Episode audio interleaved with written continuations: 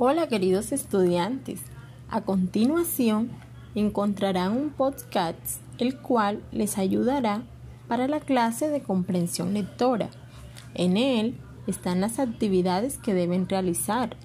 Escucharás con atención el cuento y posteriormente darás respuesta a las preguntas. Hoy escucharemos el cuento de Simbad el Marino. ¿Ya lo conoces?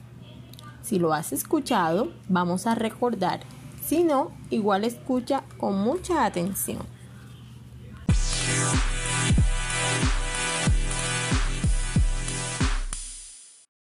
Simbad el Marino Había una vez un joven muy pobre llamado Simbad. Pensó que podría hacerse rico convirtiéndose en marinero, así que fue a los muelles a buscar trabajo.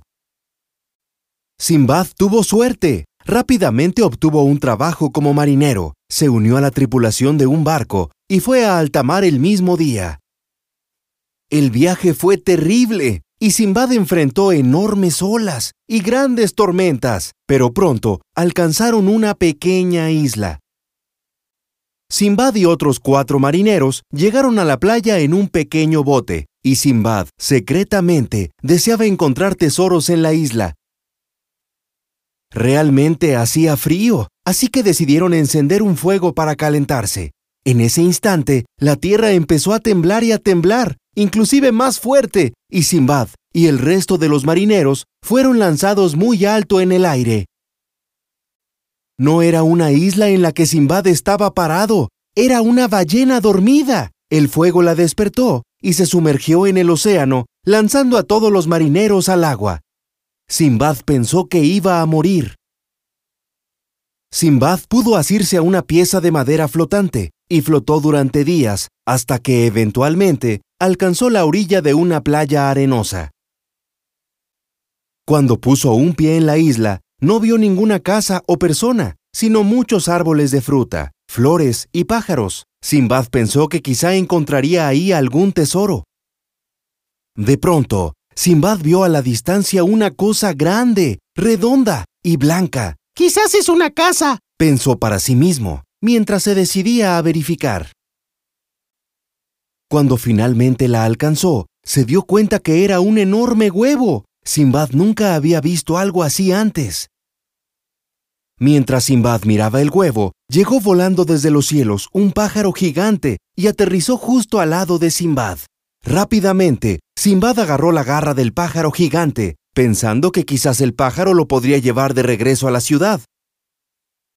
El pájaro gigante voló de nuevo y Simbad se colgó de su garra durante varias horas. Miró hacia abajo y estaba muy, muy asustado. El pájaro gigante finalmente aterrizó con suavidad en el suelo y Simbad huyó tan rápido como pudo. Se encontró en una bella ciudad. Simbad decidió preguntar a un hombre cómo podría hacerse rico en la ciudad. El hombre replicó, Bien, nuestro sultán ama los cocos y paga generosamente a los que le llevan algunos. Bueno, eso parece fácil, dijo Simbad. No es fácil, replicó el hombre, porque todos los cocos son resguardados por monos malvados que hacen imposible trepar a los árboles y conseguir los cocos. Simba decidió intentarlo de cualquier manera y se internó en la selva en donde encontró los cocos y a los monos.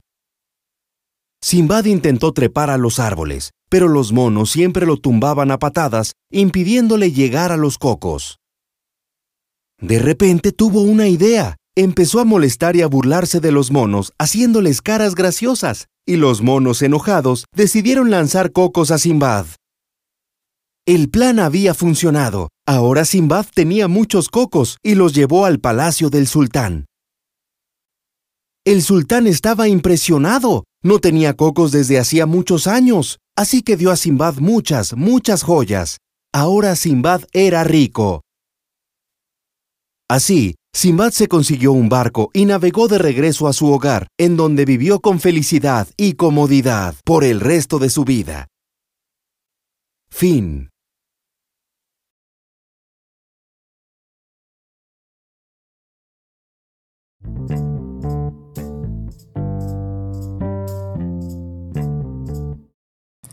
Muy bien, Ahora responderás las siguientes preguntas. 1. ¿Quién es Sinbad? 2. ¿Por qué Sinbad fue al muelle? 3. Señala tres peligros que afrontó el protagonista en el cuento. 4. ¿Qué pensó encontrar Sinbad en la isla? 5. ¿Cómo Sinbad consiguió los cocos? 6. Construye otro final a esta narración. Y ahora a responder. No olvides que no estás solo en estas actividades. Siempre contarás con la ayuda de tus familiares. Escucha el audio cuantas veces lo necesites. Recuerda enviar la actividad por este mismo medio. Éxitos en el desarrollo del trabajo.